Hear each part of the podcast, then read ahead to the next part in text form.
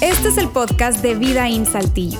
Nos alegra poder acompañarte durante los siguientes minutos con un contenido relevante, útil y práctico.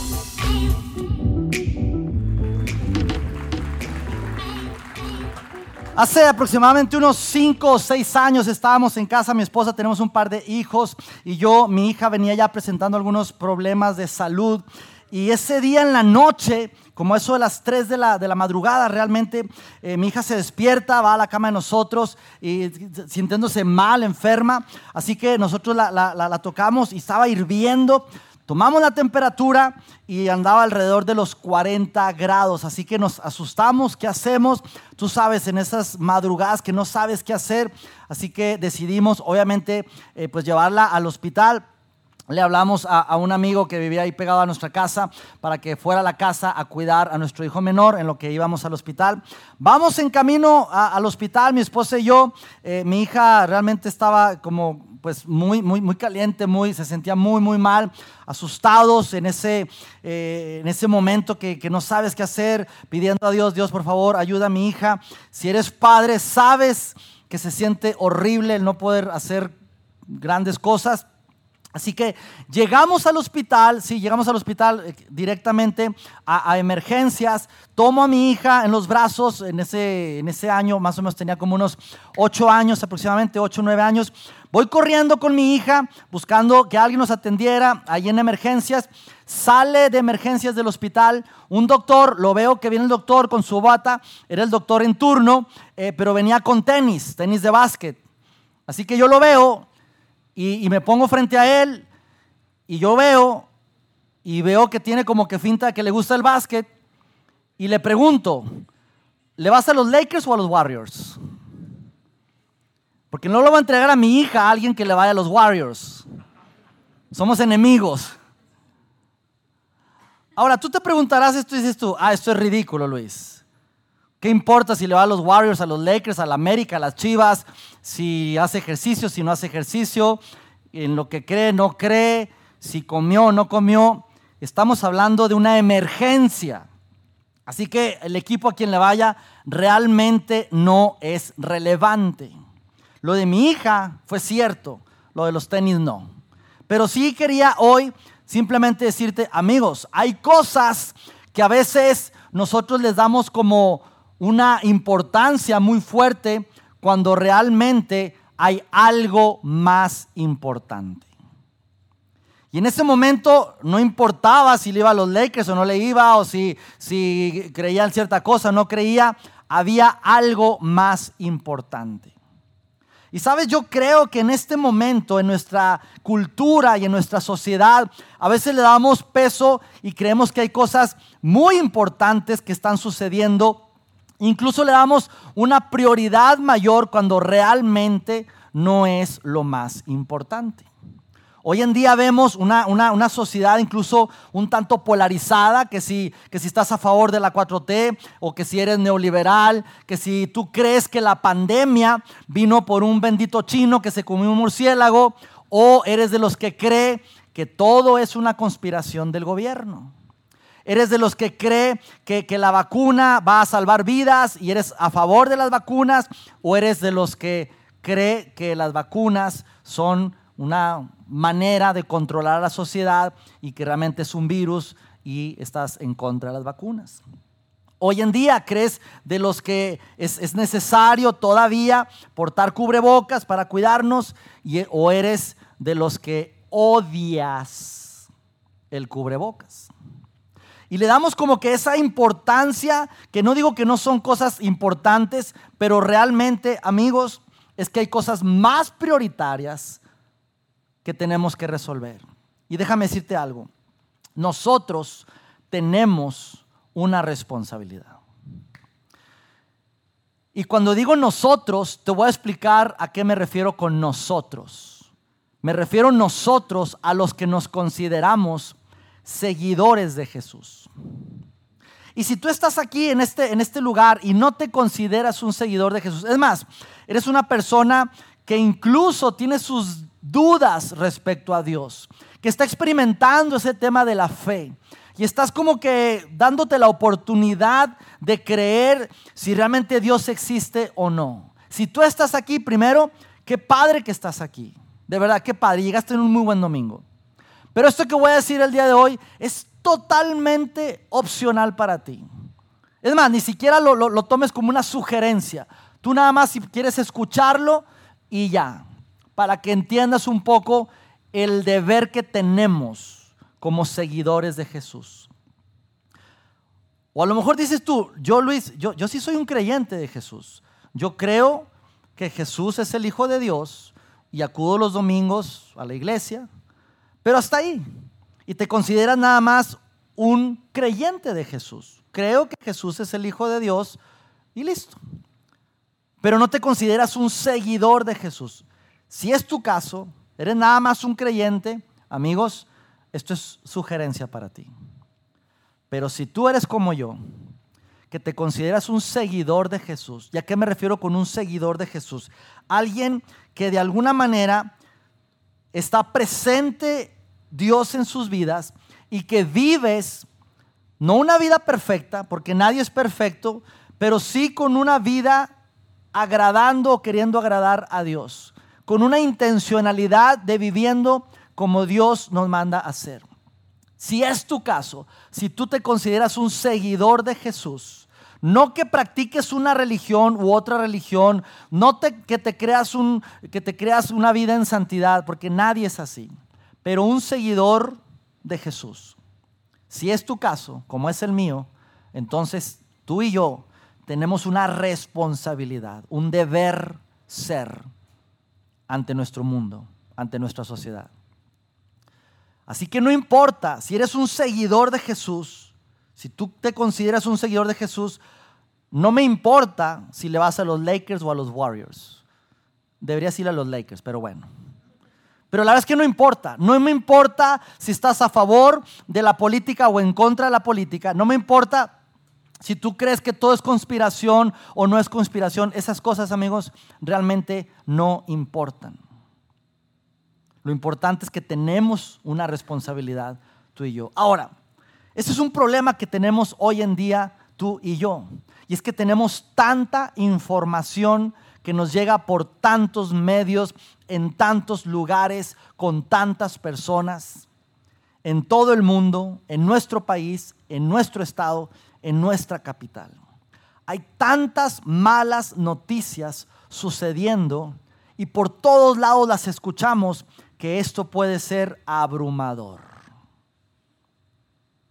Y escuchamos que la crisis económica viene, que ya las plantas automotriz viene una crisis también muy fuerte, que la delincuencia se está desatando otra vez, que la inseguridad, que viene una nueva pandemia, que la economía, tantas y tantas noticias y malas noticias que escuchamos que puede ser abrumador.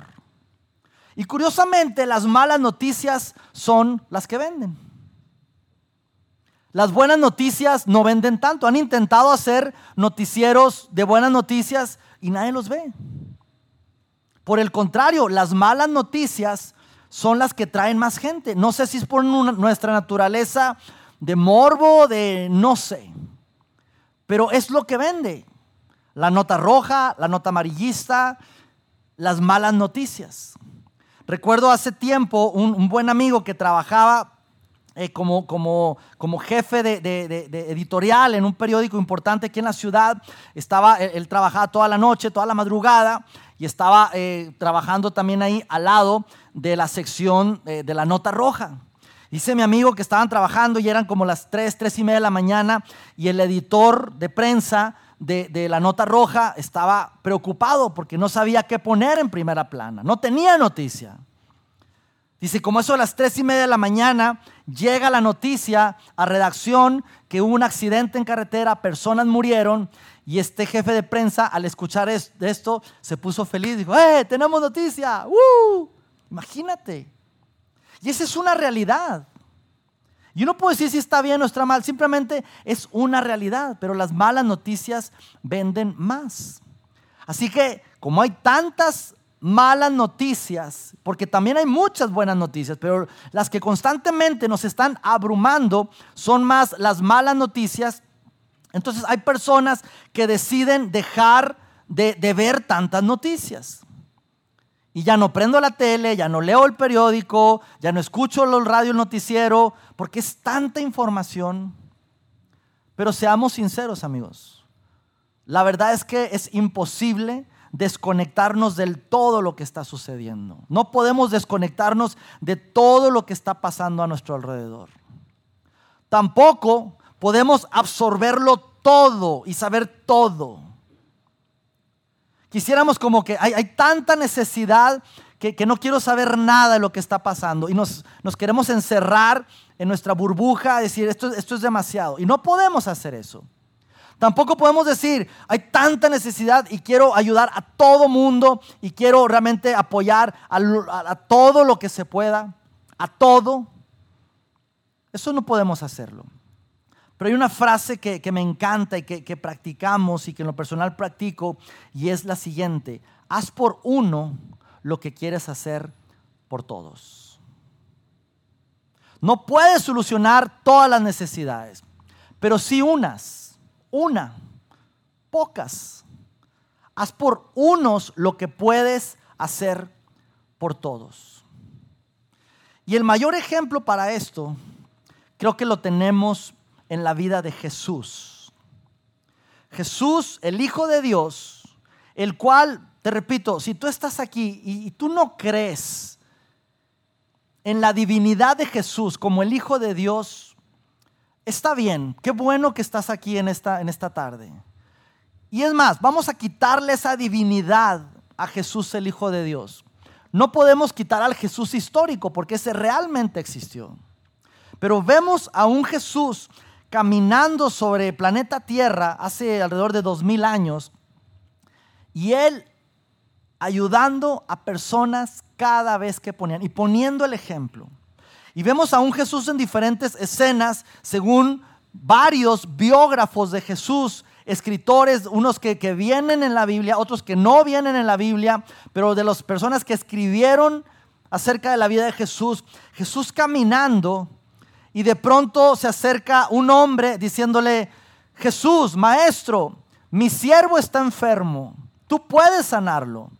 Y Jesús deteniendo todo diciendo, wow, wow, wow, wow, discípulos, discípulos, amigos, cambio de planes. Hay una necesidad acá. E imagino tal vez a Juan o a Felipe o Judas diciéndole, maestro, pero la agenda dice que tenemos que ir para allá. Judas diciéndole, maestro, no tenemos para la gasolina para desviarnos, hay que llegar allá. Y Jesús diciendo, cambiemos agenda me están pidiendo ayuda y puedo ayudar. Así que cambio de agenda y ayudo a este necesitado. Vemos a una mamá acercándose con, con Jesús diciéndole, Jesús, mi hijo está siendo atormentado. Él se avienta al fuego para hacerse daño. Ayúdame, necesito que lo liberes. Y Jesús lo mismo, deteniendo toda su agenda a todos sus discípulos, diciéndoles, amigos, aquí hay una necesidad, necesito atenderla. Vemos en otra ocasión a un Jesús rodeado de un montón de personas, todos empujándolo como político en campaña por todos lados. De repente una mujer, como puede, con una enfermedad, toca el manto de Jesús, una enfermedad que tenía por años, y Jesús siente eso. Y Jesús dice, alguien me tocó. Y los discípulos, estás loco Jesús, ¿cómo que alguien te tocó? Todo el mundo te está tocando. Dice, sí, pero acabo de sentir que alguien tocó mi manto, incluso dice, salió poder de mí para sanar a esa mujer. Y se detiene Jesús para toda la multitud y atiende la necesidad de esa mujer. Y ese Jesús lo vemos una y otra y otra vez, parándose, atendiendo necesidades físicas, de salud, necesidades alimentarias, necesidades de, libertad. Básicamente Jesús diciendo, cada vez que pueda voy a suplir, voy a ayudar a las personas, porque ese era el ejemplo de Jesús. Usen lo que tienen para ayudar a otros. Muchas personas dicen, ¿cómo es? O sea, ¿cómo es Dios? ¿Cómo es Dios? Y Jesús lo dijo en su momento. Si quieres ver a Dios, veme a mí. Si tú quieres realmente conocer a Dios, conóceme a mí. ¿Cómo es servir a otros? Y Jesús diciendo, te voy a enseñar cómo. ¿Quieres un ejemplo de cómo servir? Sigue mi ejemplo de lo que yo hago. Así que básicamente podemos decir, ama a los demás como Él nos ha amado a nosotros. El mismo Jesús dijo, amen a otros así como yo les he amado. ¿Quieren un ejemplo del amor? Amen a otros tal cual yo los he amado a ustedes. ¿Y qué sucede con eso, amigos? Que Jesús empieza a poner ejemplos de servicio, de ayudar a otras personas, pero hay algo que sucede en la vida de Jesús que ¡pum! marca la historia de la humanidad con un acto que hizo y que nos ejemplificó hasta el día de hoy. Creo yo que hasta cambió la historia de la humanidad, incluyendo nuestro continente, incluyendo a Occidente. Jesús estando ya dirigiéndose al lugar donde iba a ser arrestado, golpeado y muerto, llamado Jerusalén, va en camino, sus discípulos van tras él discutiendo, oye, cuando Jesús se vaya y vaya al cielo, él va a ser el primero allá, pero ¿quién va a ser el segundo? Yo seré, no, yo voy a ser, no, yo, yo quiero ser, discutiendo y Jesús escuchándolos y diciéndoles, estos cuates creo que no han entendido de qué se trata la vida. Así que llegan a esa ciudad, entran ahí y resulta que es la última noche que Jesús va a estar con ellos.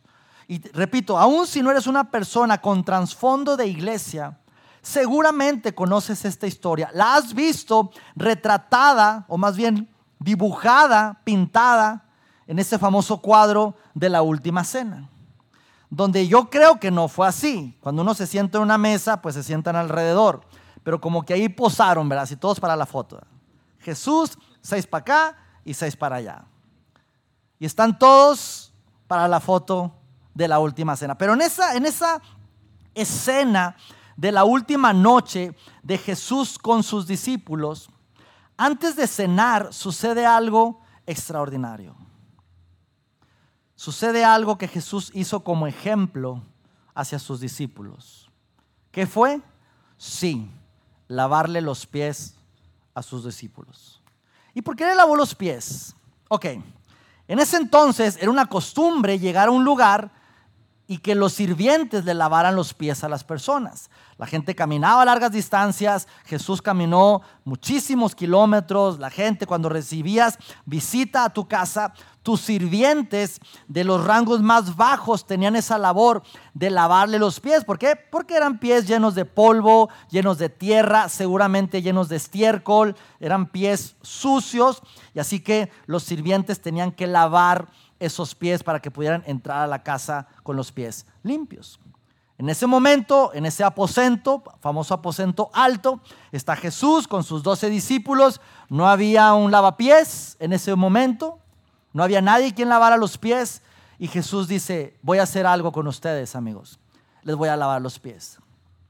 Así que, amigos, por favor, usa tu imaginación e imagina por un momento esa escena. Jesús siendo el Hijo de Dios, el mayor hombre estando ahí con sus doce discípulos y lavándole los pies a sus discípulos. 24 pies por lavar.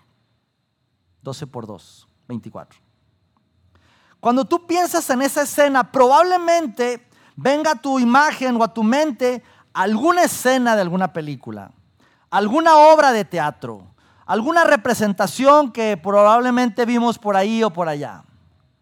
Que creo yo, esa es una opinión muy personal, que no representa lo que realmente sucedió.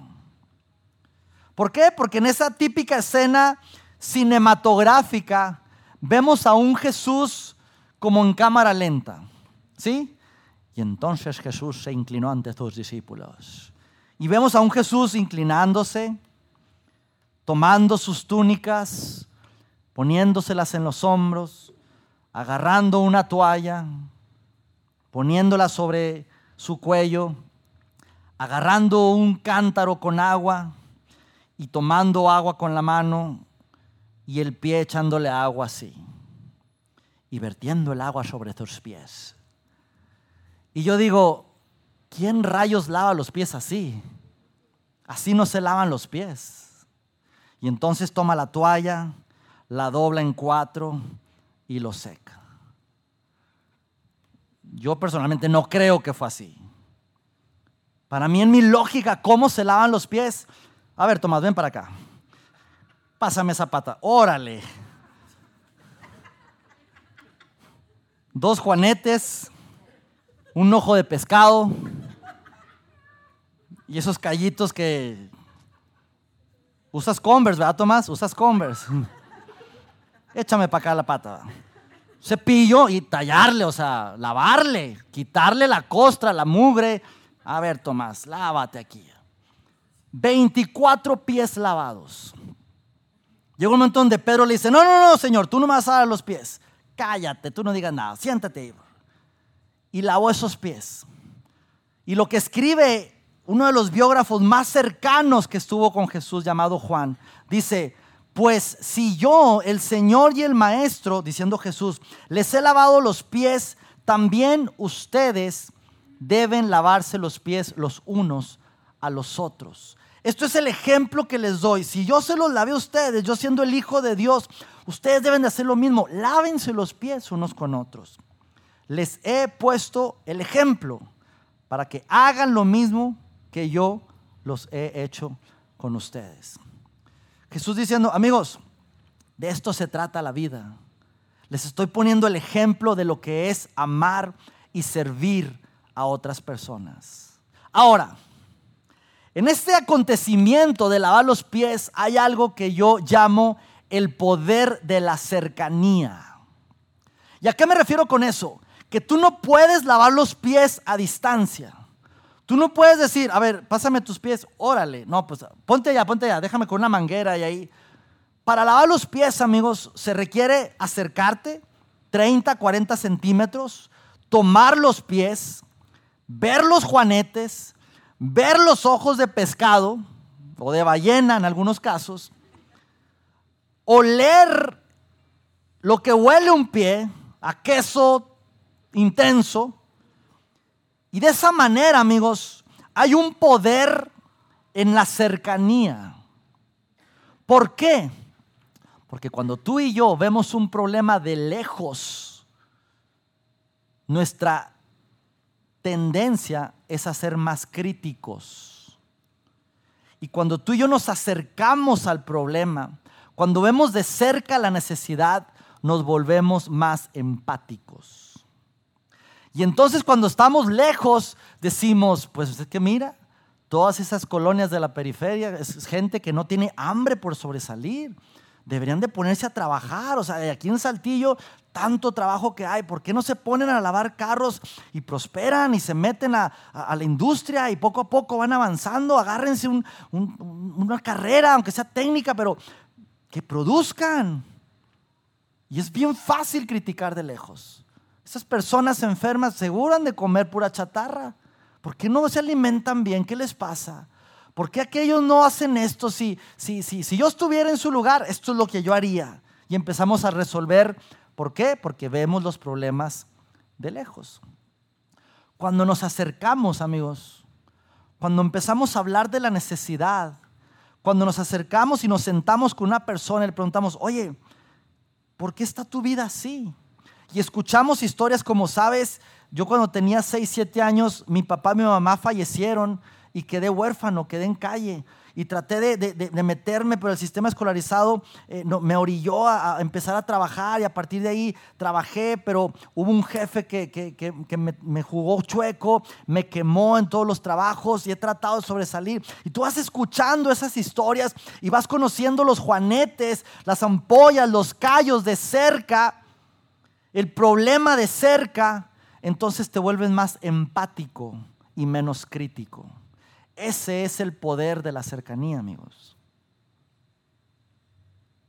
Cuando nos acercamos donde realmente hay necesidad. Yo hace años que empecé a, trabajar en todo esto, a hacer viajes misioneros, a hacer eh, obra, incluso aquí en la ciudad. Y, era un tiempo donde yo, si me preguntas, eh, estaba soltero, era esa época donde yo he platicado, sobrevivía, me pagaban muy poquito y lo usaba pues la mitad para pagar la renta y la otra mitad para, para, nutrirme de mi canasta básica, que básicamente consistía en pasta con camarones, o sea, maruchans. Compraba el 24 y, eso es lo que comía y, y sobrevivía. Y yo, si me preguntas, es como que alguien con necesidad, o sea, realmente estoy sobreviviendo. Pero cuando me iba y me exponía ante situaciones con realmente problemas financieros, físicos, problemas económicos, yo decía, no inventes y yo quejándome. Cuando más te acercas a la necesidad, te vuelves más empático y menos crítico. ¿Y qué sucedió ahí, amigos? Con, ¿qué, sucedió con, ese tiempo? Los discípulos, sí, Jesús lo agarran, lo, lo matan, resucita, va al cielo, pero los discípulos, los seguidores de Jesús, la gente que empezó a seguir a Jesús, empezó a, a, reaccionar ante eso que hizo Jesús y se empezaron a servir unos a otros. ¿Y qué sucedió? Que, de pronto ya esos seguidores de Jesús que, que, tenían, perdón, eh, sirvientes, esclavos, que culturalmente en esa época eh, era, era común, los empezaron a tratar diferente. Amos con un trato digno hacia los sirvientes. La, comunidad seguidora de Jesús empezó a tratar a los niños de manera diferente, a las mujeres, que en ese momento no valían nada. En un momento de la cultura donde la mujer no valía nada. Y los cristianos, los primeros cristianos o seguidores de Jesús, empezaron a tratar dignamente, a darle valor a la mujer. ¿Y qué sucedió, amigos?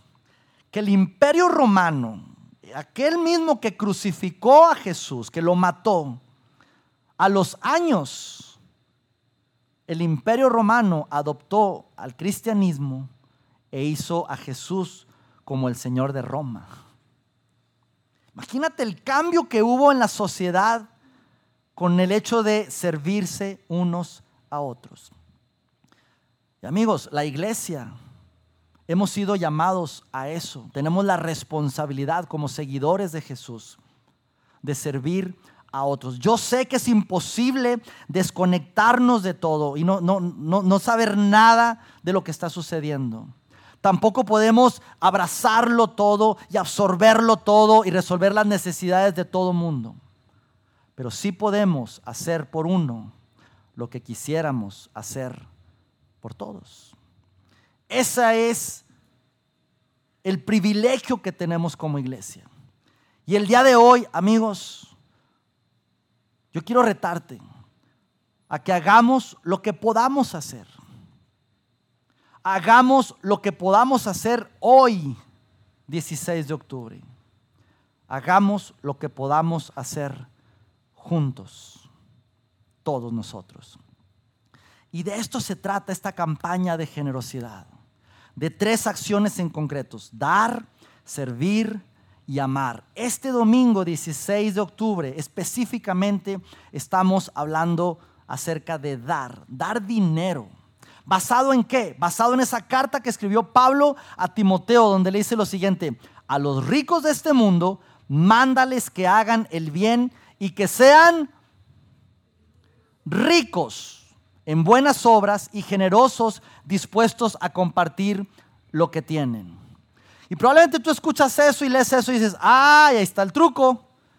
Esa instrucción, ahí dice para quién es, a los ricos de este mundo, y yo no soy rico por favor, yo quiero hoy levantar tu conciencia y decirte, hey, si tú estás aquí el día de hoy, créemelo, tú eres rico en comparación con otras personas que no tienen nada, nada.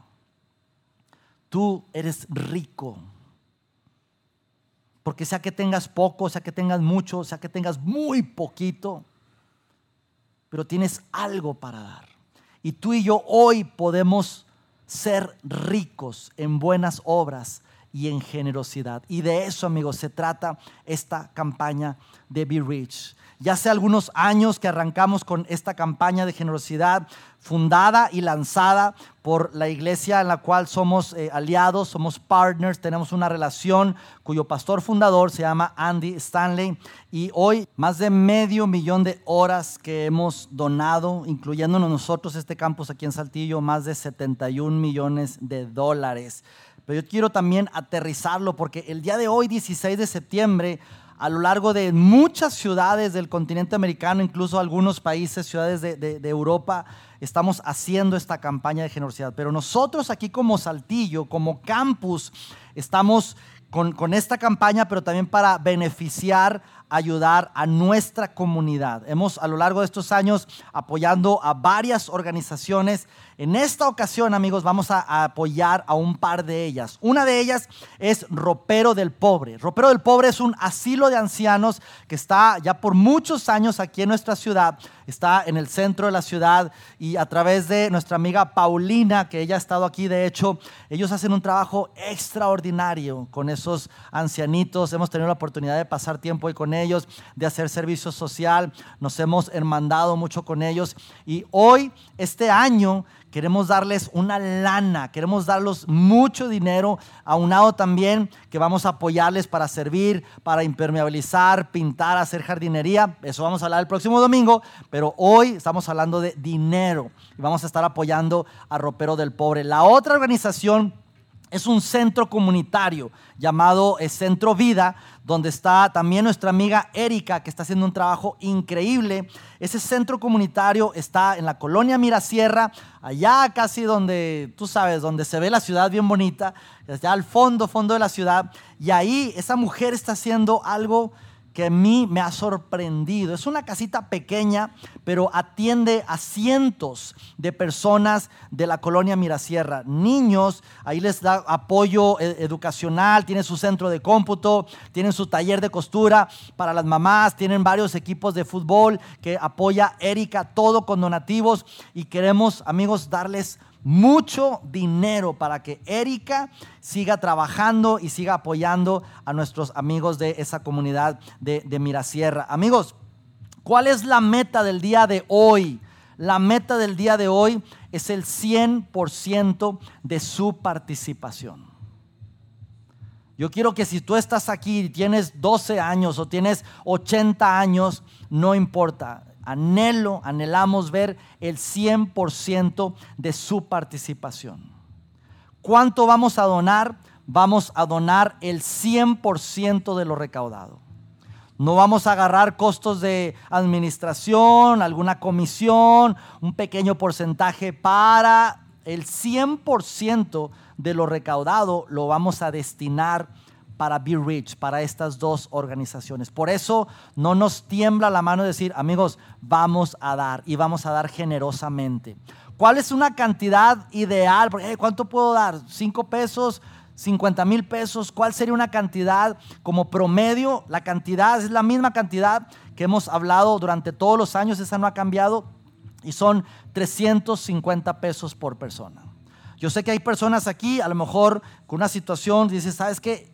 La verdad es que me cuesta dar 350 pesos. No, no, no, me, no, no puedo ahorita dar esa cantidad. Este, ok, pueden ser 200, 250, es como esa cantidad. Pero yo sé que hay personas que pueden dar eso y mucho más. 10 veces más eso. 50 veces más eso. Se trata de dar, amigos, con generosidad, de dar extravagantemente. El amor de Dios, amigos, se demuestra mejor dando y amando a los demás. Y hoy, 16 de octubre, tenemos la oportunidad de dar, de dar de nuestro dinero. Si tú estás aquí por primera vez o tienes rato viniendo, de eso se trata la iglesia. La iglesia, amigos, no se trata de venir los domingos y cantar tres canciones y escuchar un mensaje. La iglesia se trata más allá de eso, poder servir y amar a nuestros semejantes y hoy tenemos la oportunidad de hacerlo. Así que por favor, pónganse de pie todo el mundo. Saliendo por este lugar, les van a entregar un sobre como este. ¿Sí? A todo mundo. No es uno por familia, es uno por persona. Si tú dices, yo le entro, Luis, yo quiero esto, va a haber tres o cuatro frentes ahí por el pasillo donde vas a tener la oportunidad ya sea de dar en efectivo o usar tu tarjeta, crédito, débito o incluso hacerlo transferencia en línea. Lo que buscamos es 100% de su participación. Y saliendo por esa puerta, tú recibes un sobre, si vas a echar dinero lo echas ahí, si no, oye, quiero usar la tarjeta, te entrego el sobre y te doy la tarjeta, pero vamos a estar ahí atendiéndoles. Eso, amigos, hoy vamos a mostrar amor. ¿Están listos? Ok, amigos, en sus marcas, por favor, preparen, vayan calentando sus carteras. En sus marcas, listos, be rich, venga.